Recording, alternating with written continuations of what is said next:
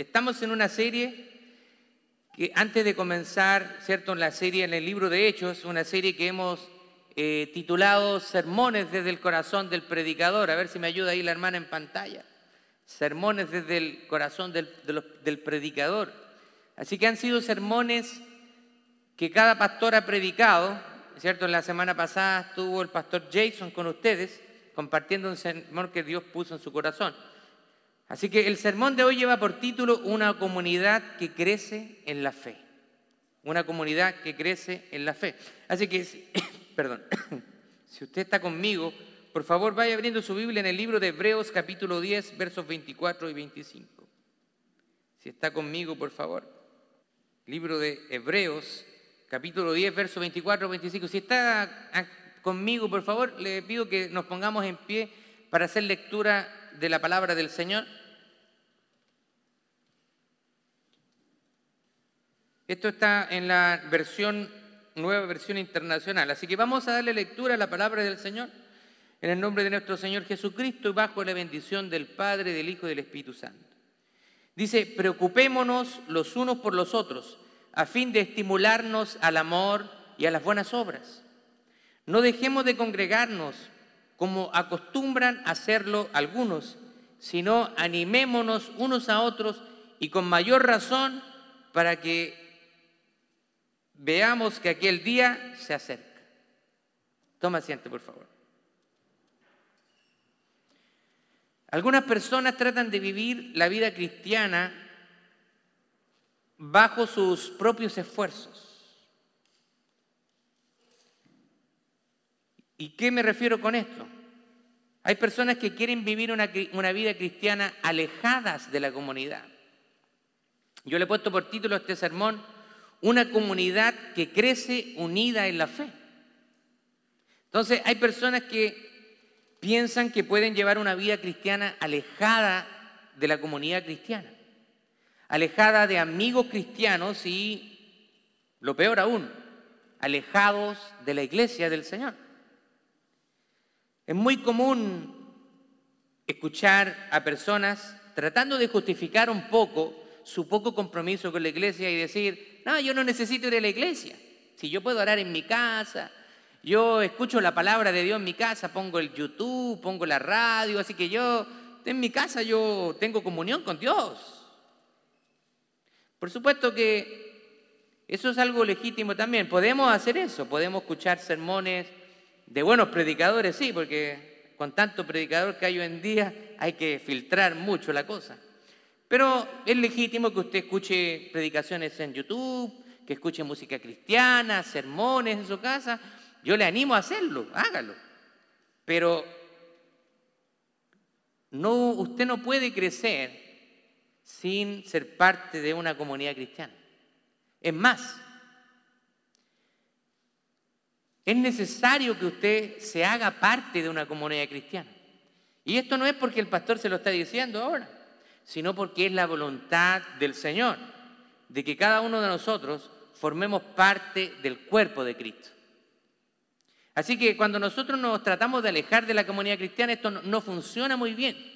Ya sea que, que nosotros queramos crecer por nosotros mismos, ¿cierto? O llevar a cabo la misión de Jesús prácticamente estando aislados es imposible. No se puede experimentar un crecimiento lejos de la comunidad de creyentes. Por eso la palabra del Señor es clara. Dice, preocupémonos los unos de los otros, estimulémonos en amor y a las buenas obras. Nos habla que tenemos que estimularnos, tenemos que amarnos mutuamente. Pero también una parte de acá de, este, de estos versículos dice, no dejemos de congregarnos como acostumbran a hacerlo algunas personas. Así que para algunas personas se le hace costumbre. Si usted no viene una vez a la iglesia, puede tener alguna razón justificada, ¿cierto? Pero cuando se hace una costumbre, acá dice, no dejemos de, congregarnos como algunos tienen por costumbre, ya lo hacen una costumbre en su vida, eso por supuesto que no está bien. Estaba pensando acerca del fútbol. Yo sé que aquí hay personas que les gustan diferentes deportes, pero el principio va a ser exactamente el mismo. a los de Puerto Rico les gusta la pelota, ¿cierto? El béisbol, eh, algunos que son el básquetbol, eh, a los de Sudamérica nos gusta el fútbol, soccer, el verdadero fútbol. Foot, pie, bol, pelota. Así que estaba pensando en un equipo de fútbol, pero para que un equipo de fútbol funcione y trabaje bien, se necesita cada uno de los jugadores y todos tienen una función. Hay portero, goalkeeper, ¿cierto? Hay defensas, hay mediocampistas, hay laterales, hay delanteros. Y todos ellos tienen una función en el equipo. Usted va a ver que los directores técnicos, ellos organizan una alineación que se llama. Ponen su defensa, su mediocampo, su delantera, ¿cierto? Y ellos tienen, saben qué área del, del el estadio, de la cancha, del field, ¿cierto? Ellos saben exactamente dónde cubrir. Y el que está en el medio campo a veces puede avanzar hasta siendo un delantero, pero él sabe que tiene que volver rápidamente a su puesto. Pero sabe que acá hay un principio importante. ¿Usted sabe cuál es el mejor jugador del mundo? En, en cuanto al soccer, al fútbol. Lionel Messi Lionel Messi es el mejor jugador, considerado el mejor jugador del mundo actualmente. Pero usted sabe que ni siquiera el mejor jugador del mundo puede brillar sin la ayuda de sus compañeros. Lionel Messi no sería el mejor jugador del mundo si no tuviera un equipo que jugara en conjunto para habilitarlo, para que pudiera hacer goles. Así que podemos tener un Lionel Messi, pero si está en un equipo que no funciona, no brillaría. No podría ser el mejor jugador del mundo. Así que esto nos da un principio de que no podemos nosotros alcanzar nuestro máximo potencial estando aislados de nuestro equipo. Hemos sido creados para vivir en comunidad y nosotros lo vemos desde la creación del hombre. En Génesis capítulo 2, verso 18 dice, y dijo Jehová a Dios, no es bueno que el hombre esté solo, y le y le daré ayuda idónea para él. ¿Cuánta ayuda idónea hay acá? Levante la mano. Por ahí un pastor me dijo una vez, usted tiene que, hablando acerca de la ayuda idónea, dijo, sea ayuda idónea y no demonia. No sé qué habrá querido decir con eso, pero se supone que el Señor nos ha puesto una ayuda idónea para que podamos nosotros, ¿cierto?, vivir en comunidad. El Señor vio que Adán estaba hecho, ¿cierto?, a su imagen, a su semejanza, y ahí yo me imagino a Adán en el jardín del Edén, como Dios lo trajo al mundo, ¿cierto? entonces, bajo la inocencia, jugando con los animales, con el león, caminando, sacando frutas, comiendo. Pero dice que él vio y no había nadie como él. Y el Señor viendo su necesidad, ¿cierto? La, la, hace dormir, dice la palabra, y saca una costilla y forma una mujer. Así que yo creo que cuando despertó a Adán, ¡ah! se le salieron los ojos, se le salió la lengua viendo a Eva. Yo creo que eso fue la primera ocasión donde hubo amor a primera vista. ¿Cree usted eso? Yo creo que sí.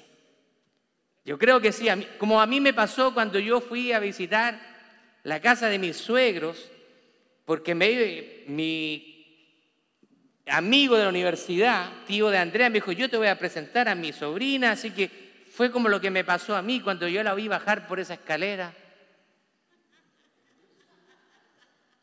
y quedé pero anonadado, me flechó, fue amor a primera vista. ¿Qué quiero decir con esto? El Señor nos ha hecho para vivir en comunidad. La palabra del Señor dice, no es bueno que el hombre esté solo. No es bueno estar solo. Hechos 2.47, hablando acerca de la iglesia primitiva de la primera comunidad de cristianos, dice, alabando a Dios y teniendo a favor con todo el pueblo, y el Señor añadía cada día a los que habían de ser salvos. Así que había un grupo que el Señor había llamado estos doce discípulos, los apóstoles, y ese grupo empezó a crecer. Dice que el Señor iba añadiendo a ese grupo cada día más personas y más personas. Así que el Señor nos comienza a dar la idea, yo quiero que ustedes estén juntos para que puedan crecer en unidad, en fe, para que puedan amarse unos a otros. El amor no puede operar en un vacío. No podemos demostrar el amor de manera individual. Bueno, yo creo que usted se mira al espejo, ¿cierto? Y se dice, me amo. Usted se ama, ¿cierto? Todos nos amamos, por muy feo que nos veamos en el espejo, pero siempre nos amamos. Tiene que haber amor, pero el, Señor nos ha dado un amor no solamente por nosotros, por supuesto que tenemos que amarnos. Dice que tenemos que amar a los demás como nosotros mismos. Así que obviamente ámese usted, pero también el Señor espera que nosotros podamos amar a los demás. La razón por la que nosotros no podemos practicar un cristianismo auténtico y verdadero sin comunión cristiana es porque el amor está en la raíz misma del carácter de Dios. Una de las cualidades más sobresalientes del Señor es su amor. Su amor por personas pecadoras como usted y como yo personas que no merecían nada, que no teníamos nada que exigirle a Dios. Sin embargo, Él nos ve con ojos de misericordia y Él envía a su Hijo unigénito a morir por nosotros para darnos vida eterna. Así que Dios es amor. Primera de Juan capítulo 4, verso 16 dice, y nosotros hemos conocido y hemos creído el amor de, que Dios tiene para con nosotros. Dios es amor y el, que, y el que permanece en amor permanece en Dios y Dios en él. Este es un amor ágape, ese amor incondicional de Dios hacia nosotros. Ahora, el amor requiere de alguien a quien amar. El amor busca a alguien a quien amar y a quien bendecir. Y el amor nunca es manifestado de manera solitaria. Requiere comunidad para operar. Y Jesús creía en esto tanto que le hizo una declaración poderosa. Mire lo que dice Juan capítulo 13, versos 3, 34 y 35. Dice, un mandamiento nuevo les doy, que se amen unos a otros, como yo los he amado. Que también ustedes se amen unos a otros. De este modo, todos sabrán que ustedes son mis discípulos si se aman unos a otros. Así que el Señor nos da un mandamiento, a que tenemos que amarnos unos a otros. La, la naturaleza humana de por sí es egoísta. Por, naturaleza humana, human being, nosotros somos personas egoístas. Pensamos en nosotros mismos primero. Yo primero, después los demás. Pero cuando estamos con otras personas, nosotros aprendemos a atender sus necesidades antes que a nosotros. Lo aprendemos. Yo recuerdo cuando estaba soltero, hace unos poquitos años atrás. Era, estaba soltero se ríe ahí la hermana, no me cree que hace un poquitos años atrás. Si no soy tan viejo, hermana. No, no. Hace unos pocos años atrás, cuando yo era soltero, yo salía de mi trabajo recién pagado y me iba al mall que estaba ahí al lado de mi trabajo y no hallaban qué gastarme la plata. Y de repente salía del mall con cosas que ni siquiera necesitaba y después a mitad del mes le decía, mamá, préstame plata para el bus. Era un mal mayordomo también. Pero ahora que uno está casado, ahora que uno tiene hijos, que tiene esposa, la verdad es que Si yo tengo que evitar comprarme algo yo y comprárselo a mi esposa o a mis hijos, yo lo hago gustosamente, lo hago feliz.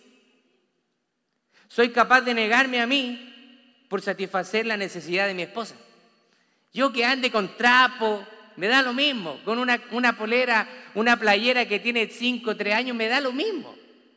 Pero que mi esposa pueda andar como a ella le gusta, que estar bien, mis hijos también dentro de sus necesidades, dentro de lo que podemos dar. Yo soy feliz. Los hombres somos, la verdad que los hombres que aquí me pueden corroborar, los hombres somos felices con muy poco, ¿sí o no? Con muy poco. Así que mujeres, un consejo, sean sencillas con nosotros. Sean sencillas. Nos ponemos feliz con muy poquito. Ahora, para ser felices a las mujeres, bueno, ya sería otra predicación, una serie completa. No es fácil, pero las amamos, las amamos mucho. Quiero hacerle alguna pregunta. ¿Usted ha visto alguna vez un joven que se establece cuando se casa? ¿Qué pasa a un joven cuando se casa? ¿Qué pasa con un joven, cierto? Está enamorado. Los que nos casamos jovencitos, ¿cierto? Yo tenía 25 años, mi esposa como 22, y nos casamos enamorados y todo, y amor y todo. Pero en el día a día uno comienza a darse cuenta de ciertas cosas. Entonces hay que comenzar a hacer ajustes. Porque el amor conlleva a aceptarse mutuamente y también nos conlleva a cambiar ciertas, eh, ciertos comportamientos por amor a la otra persona. Entonces cuando mi esposa entraba al baño y veía toda la ropa tirada ahí, ¡ah! ella me demostraba su amor. Marcelo. Y cuando yo entraba y me iba a lavar los dientes y veía esa pasta dental abierta. Yo decía, pero si es tan sencillo. El taponcito para que no se seque. Pero ahí está el ajuste, donde el amor hace que vamos comprendiéndonos, vamos también haciendo cosas, ¿cierto? Para no molestar, para agradar al otro. Así que el amor busca agradar a la otra persona. Así que cuando yo después que me bañaba, yo me acordaba que a ella no le gustaba que yo dejara las cosas tiradas, entonces aprendí que tenía que llevarla al canasto de, la ropa. Y ella aprendió que había que cerrar la pasta de dientes también. El amor nos hace hacer cosas por los demás. ¿Alguna vez usted ha visto a una mujer cómo comienza a madurar cuando se convierte en madre? Quizás antes de ser madre piensa de una manera, pero cuando se convierte en madre su mentalidad cambia. Hay un dicho que dice que las madres son capaces de sacarse el pan de la boca para dárselo a sus hijos. Y eso es una expresión de amor.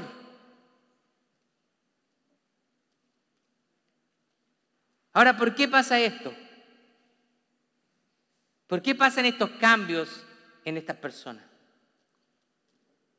¿Por qué cree usted que pasan estos cambios? Suceden porque empezamos a experimentar un amor genuino y verdadero por otras personas. Gracias, hermano. Comenzamos a experimentar amor, un amor genuino por otras personas. Es algo que realmente nos llena. Cuando uno puede satisfacer la necesidad de la persona que ama, ya sea la esposa, los hijos, de nuestras hijas, ¿cierto? En mi caso yo tengo una hija que amo con todo mi corazón y disfruto cada, cada uno de los días con ella por las cosas que hace, por lo que me dice. Me derrito ante ella. Eso es parte de un amor genuino hacia otras personas.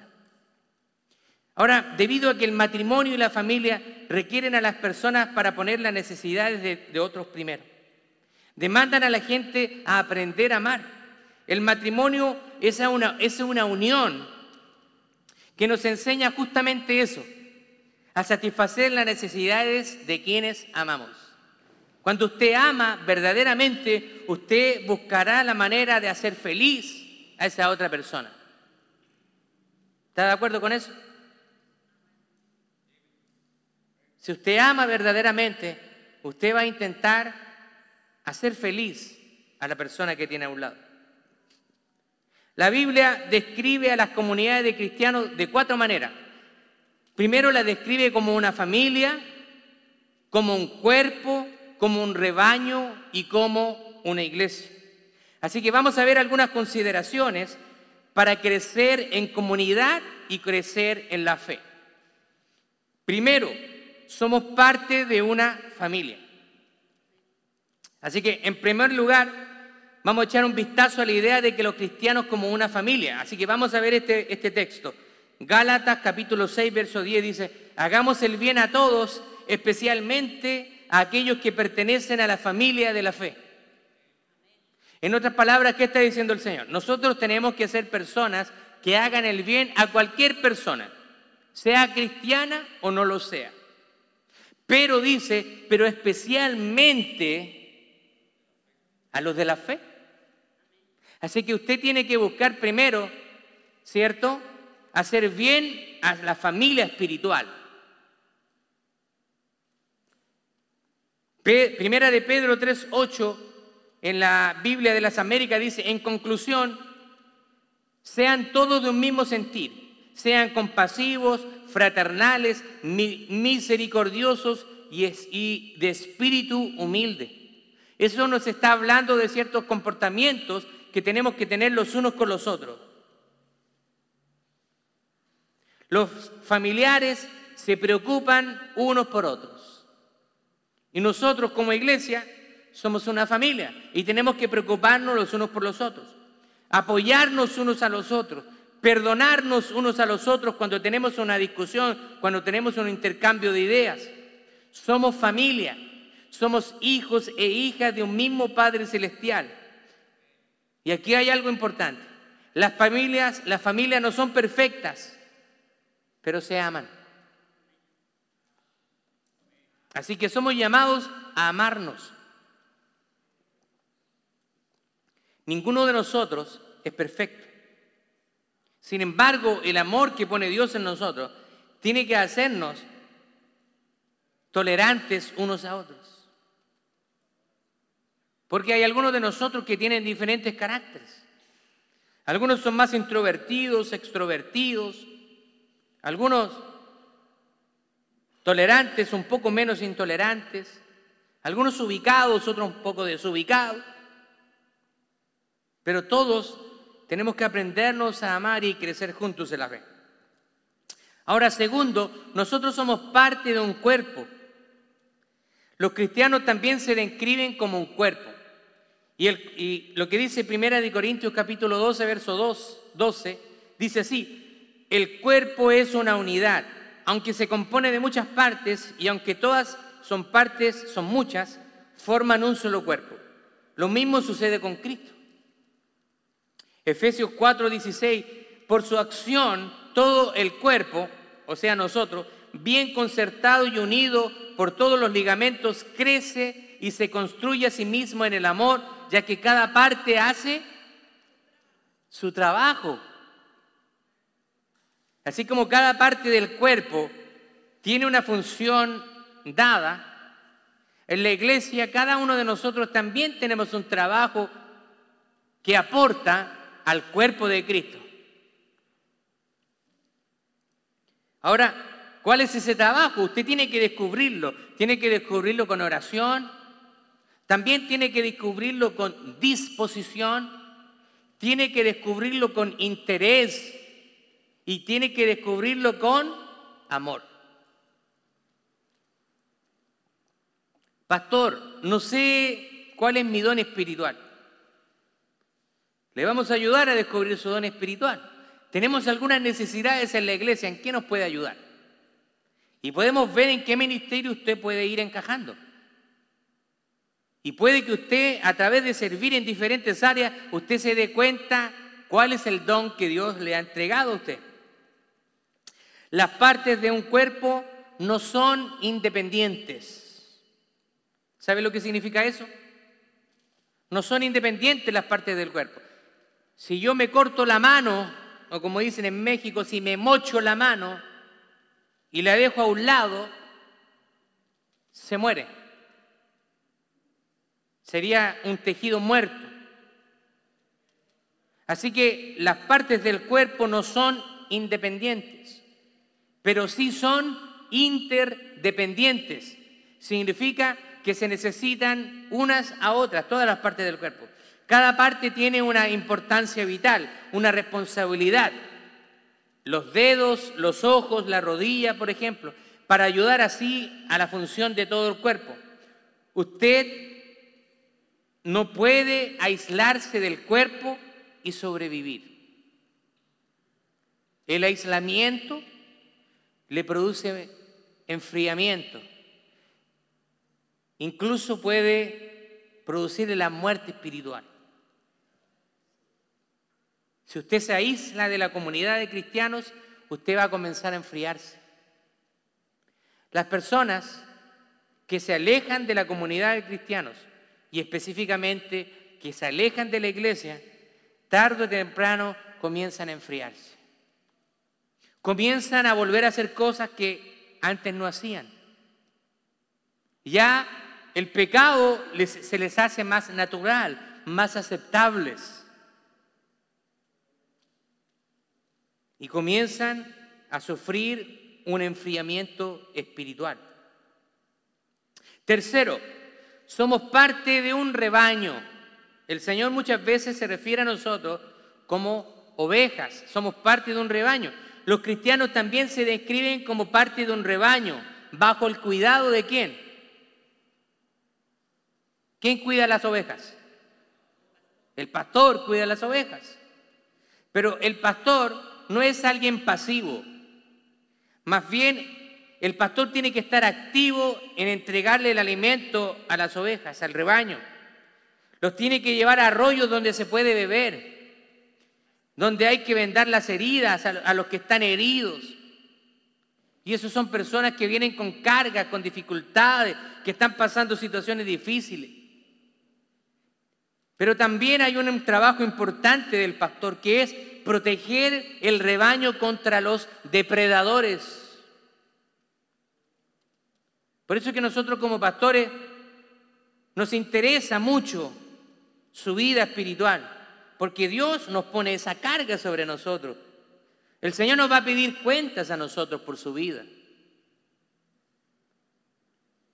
Así que, por supuesto que nosotros vamos a insistir en disipularlo, vamos a insistir en hacerlo crecer espiritualmente. Ahora, si usted se niega insistentemente, ya nosotros salvamos nuestra responsabilidad.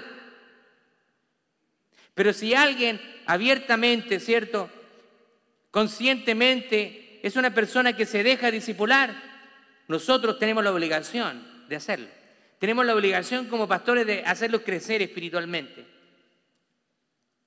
A veces los pastores tienen que proteger a las ovejas a costa de su propia vida. Jesús es el pastor por excelencia.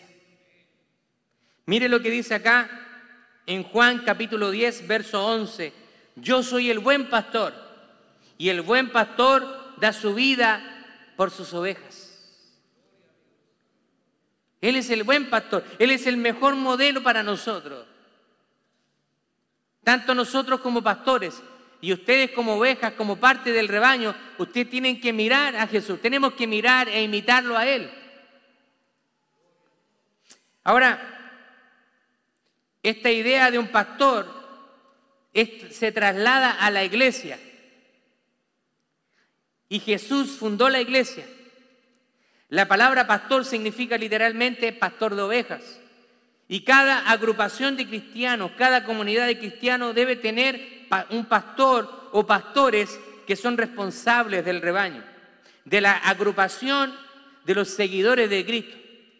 Y el, apóstol Pablo exhorta a los líderes, a los pastores. Mire lo que dice Hechos capítulo 20, verso 28. Dice, tened cuidado de vosotros y de todo el rebaño en que el Espíritu Santo os ha puesto por obispos. Obispo también significa supervisor. O sea, y por el eh, rebaño en el cual Dios los ha puesto por supervisores, para apacentar la iglesia del Señor, la cual Él ganó por su propia sangre. A veces estos líderes podrían ser llamados ancianos, ministros, obispos, pastores, supervisores. La, la terminología realmente no tiene que confundirnos, pero en la iglesia siempre hay un grupo de liderazgo. Solo es importante que usted entienda el concepto de que los pastores cuidan a las ovejas del Señor. Número cuatro, somos parte de la iglesia del Señor. Ahora, la iglesia es una idea de Jesús.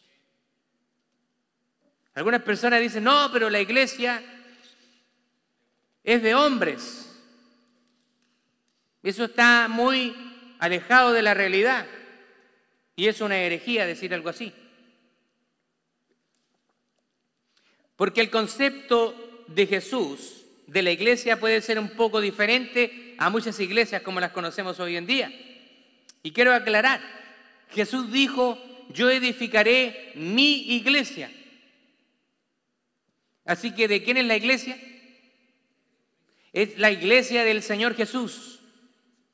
Así que la, la idea de fundar la iglesia no fue de ningún hombre. La idea de fundar la iglesia fue de la persona de Jesús. Ahora, literalmente, la palabra iglesia viene de una palabra griega que es eclesía, eclesía, que significa los que son llamados de afuera. Así que los que estamos aquí reunidos ahora hemos sido llamados de afuera. Y cuando nos referimos a ser llamados de afuera, somos personas que hemos sido llamados del mundo. Pero no en el sentido de un mundo físico, sino en el sentido de una sociedad con valores diferentes a lo que nos dice la palabra de Dios, a una filosofía de vida diferente. Y Él nos ha llamado a ser parte de la familia de Dios y nos ha dado una nueva identidad en Cristo. Cuando usted llega a Cristo, usted ahora es un hijo y una hija de Dios, comprado a precio de sangre. Ya hemos dicho que la iglesia no es el edificio. ¿Usted sabía eso? La iglesia no es el edificio sino es principalmente una reunión de personas. De hecho, durante los primeros siglos eh, después de Cristo, no había edificios como estos. Las personas se reunían en los hogares. Así que las iglesias comenzaron en las casas. Pero obviamente que el avance también, los grupos comenzaron a crecer, hubo una necesidad de construir edificios. Porque imagínense que usted, yo le dijera, vamos, están todos invitados a mi casa para almorzar. Por mucho que yo quiera invitarlo a todos a mi casa, no van a entrar, mi casa es pequeña. Así que se construyeron edificios para albergar una mayor cantidad de personas. Pero nosotros entendemos que muchas veces el concepto, ¿cierto? Nosotros decimos, vamos a la iglesia. Lo aceptamos, no estoy diciendo que sea algo malo. Vamos a la iglesia, lo aceptamos. Pero realmente a veces en nuestra mente pensamos, vamos a la iglesia, vamos al edificio. Cuando nosotros decimos, vamos a la iglesia, debiéramos estar pensando, vamos para que nos congreguemos con un grupo de hijos de Dios. Así que la iglesia somos las personas. Yo soy iglesia y usted es iglesia. ¿Se entiende? ¿Queda claro? Amén. Y es importante que nosotros estemos con la iglesia, porque en la iglesia es donde nosotros crecemos. Por eso que Hebreo 10:25 dice, no dejemos de congregarnos como algunos tienen por costumbre. No deje de congregarse. Por eso que los pastores siempre vamos a ser insistentes. Así que si yo lo llamo y faltó un día, no se sienta mal. Es parte de nuestro trabajo de exhortarle. Ahora vamos a hablar acerca de algunos beneficios de ser parte de una iglesia. Hay muchos beneficios de ser parte de una iglesia. Primero, hay modelos a seguir. Usted encuentra líderes, ancianos y pastores que le guiarán a crecer en su vida espiritual. Así que usted tiene modelos para quien seguir. Es muy cierto que nosotros decimos que nosotros seguimos al Señor Jesucristo, al blanco perfecto, pero en lo humano nosotros seguimos líderes. ¿Sí o no? Seguimos líderes. Y el Señor nos da ese principio de liderazgo en las Escrituras. Aunque Él está por sobre todos nosotros, Dios nos pone líderes a los cuales rendir cuentas y a los cuales seguir. En el pueblo de Israel levantó a Moisés. Cuando Moisés muere, levanta a un Josué. Cuando el pueblo pide rey, levantó a Saúl. Cuando Saúl es desechado, levantó a David. Levantó a, los apóstoles. Y la gente los seguía. Así que en lo humano nosotros necesitamos ponernos bajo el alero de un buen líder, de pastores, que nos ayuden a crecer espiritualmente y que nos den un buen ejemplo, porque los líderes somos llamados a ser buenos ejemplos. Si yo tuviera un mal testimonio, estoy completamente seguro, y, eso estaría correcto, que muchos de ustedes no estarían aquí. Si vieran algún mal ejemplo en mí, les aseguro que muchos de ustedes no estarían aquí y eso estaría correcto. Porque nosotros tenemos que buscar seguir a líderes que tengan un buen testimonio en la iglesia y en la comunidad. Dice que ten los requisitos para los pastores y obispos, que tengan buen testimonio tanto de los de afuera como los de adentro, que no sean personas que busquen ganancias deshonestas que nos queramos enriquecer a coste de la iglesia. Hay muchas cualidades que nosotros tenemos que tener. No dados al vino, no pendencieron, no peleoneros, como dicen por ahí. Así que todos somos llamados a seguir un modelo. También en la iglesia hay ministerios diversos. En la iglesia es donde nosotros podemos beneficiarnos de la diversidad de dones entregados por el Espíritu Santo y que otros también se beneficien de los dones que yo he recibido. A mí me bendice grandemente su don espiritual. Cuando usted ejerce su don, a mí me bendice. Cuando el hermano Ismael viene acá y él predica y yo estoy ahí, a mí me bendice. Y así cada uno de los dones que usted tiene bendice a otros. También encontramos sanidad en la iglesia. Una iglesia está diseñada para ser un lugar donde las personas que están lastimadas, personas heridas, puedan encontrar sanidad para sus vidas y puedan encontrar el amor fraternal de hermanos. El amor que produce la sanación fluye mejor cuando estamos en un grupo de personas. Cuando estamos en un grupo de casa, en un grupo de comunión, fluye mejor. Así que, dicho de paso, únase a un grupo de casa. Los grupos de casa son grupos que crecemos, que nos discipulamos, que aprendemos a conocernos mejor. También la iglesia es un lugar donde obtenemos ánimo, y tenemos que enfrentarlo, ya que muchas veces nosotros nos desanimamos, ¿sí o no? ¿Se ha sentido desanimado usted? Claro que sí. Tener hermanos y hermanas cerca nos puede ayudar. Primera de Tesalonicenses 5:11 dice, anímense unos a otros y aliéntense unos a otros. Constantemente nos está llamando a apoyarnos unos a otros. Gálatas 6.2 dice, lleven las cargas de los otros y de esta manera cumplirán con la ley de Cristo. Así que estamos aquí para animarnos unos a otros. También estamos aquí para obtener crecimiento. Si usted es parte de una iglesia saludable, usted encontrará cada vez más un lugar donde madurar en la fe. Pero ese crecimiento también está determinado si usted quiere comer o no. Porque acá el crecimiento se da a través de alimentarlos a usted con la palabra del Señor. Pero si usted no quiere comer, usted no va a crecer. Va a convertirse en un cristiano raquítico, en un cristiano desnutrido. Por eso que nosotros tenemos que buscar el alimento, el buen alimento. Pero ¿sabe qué? También la iglesia no solamente es de lo que nosotros podemos recibir, sino también usted tiene mucho que ofrecer también. La iglesia Steamtown Church le necesita a usted. Y usted puede estar sentado y dice, pero si yo, yo qué, ¿para qué voy a ser útil yo?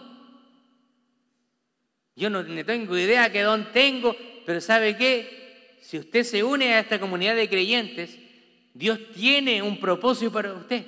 Tiene un don que está esperando para que usted sea de bendición para este cuerpo, para esta iglesia local. Eso es bueno. Pero también usted tiene que darse cuenta que en algún momento usted tiene que dar. Bueno, cuando llegamos por primera vez a la iglesia, recibimos, recibimos, recibimos y recibimos. Podemos estar años recibiendo, pero hay un momento donde maduramos y como dicen en México, nos cae el 20, nos alumbra el foco y decimos, ya he recibido bastante es tiempo de que yo comience a dar a otros. Y en algún momento nos cae el 20. Así que usted tiene mucho que dar. Usted puede ser grandemente usado y usted ni siquiera es consciente de eso. ¿Y sabe por qué? Porque no es con sus fuerzas. Es con el Espíritu Santo del Señor. Gloria a Dios.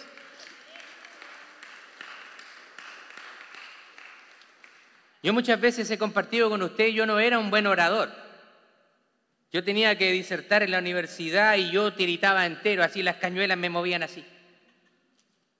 Titubeaba, pero yo estoy consciente de que el Señor me dio esta capacidad de oratoria, de poder llevar a cabo y, predicar un sermón. No tengo la menor duda que Dios me dio ese don, ese talento. Así también Dios puede darle a usted. Si usted no tiene, usted puede recibir.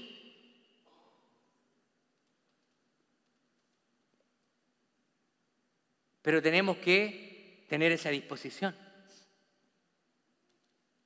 Hace un tiempo atrás, en Santiago de Chile, yo conocí a un, a un pastor evangelista de Colombia Este hombre se llama Eustiquio Mosquera. Era un cantante y, pastor y predicador. Y llegó a la iglesia donde nosotros nos congregamos a cantar. Y él contó su historia. Y la verdad que esa historia a mí me impactó.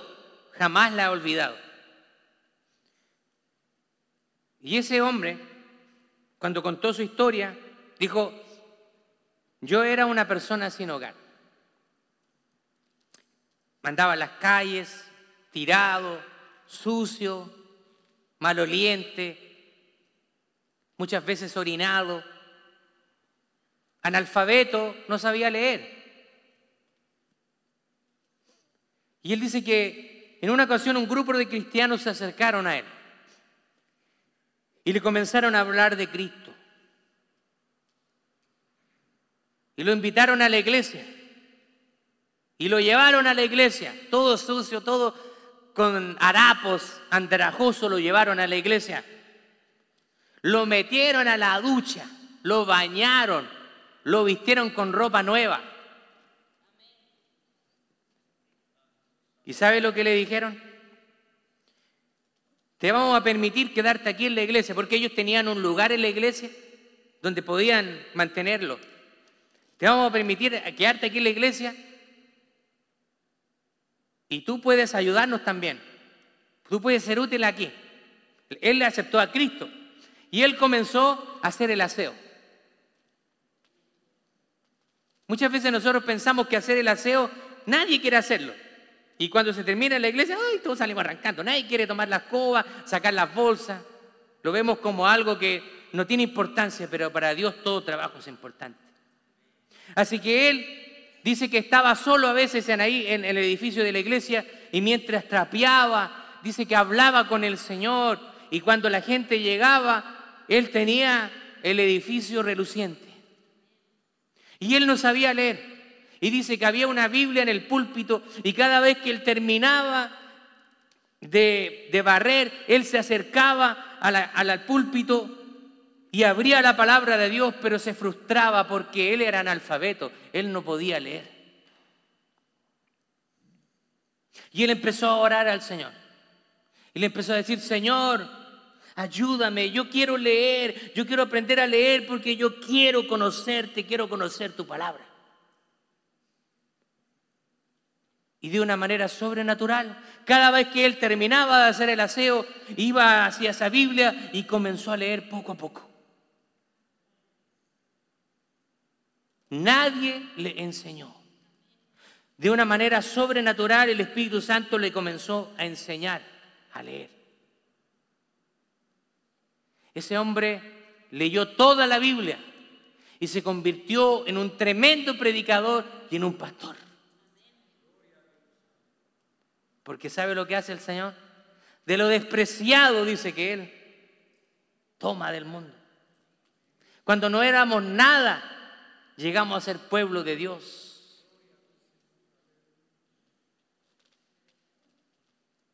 Dice que no, y lo hace para avergonzar a los sabios.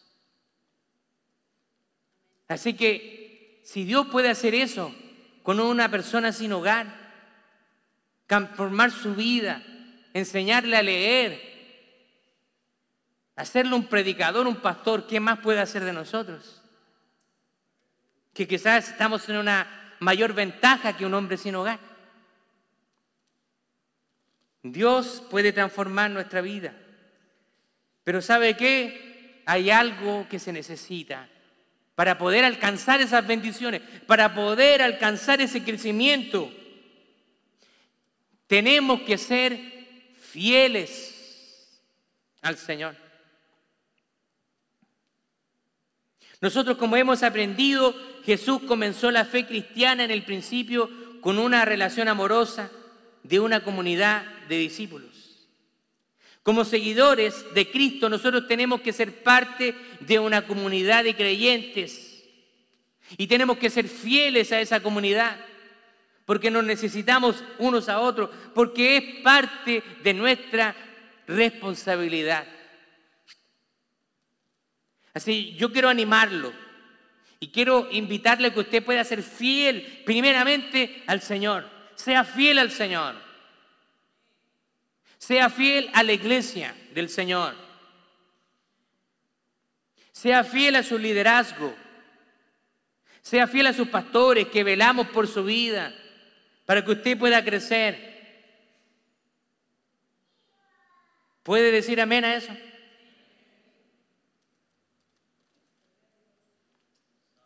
Para concluir, tengo algunas recomendaciones finales.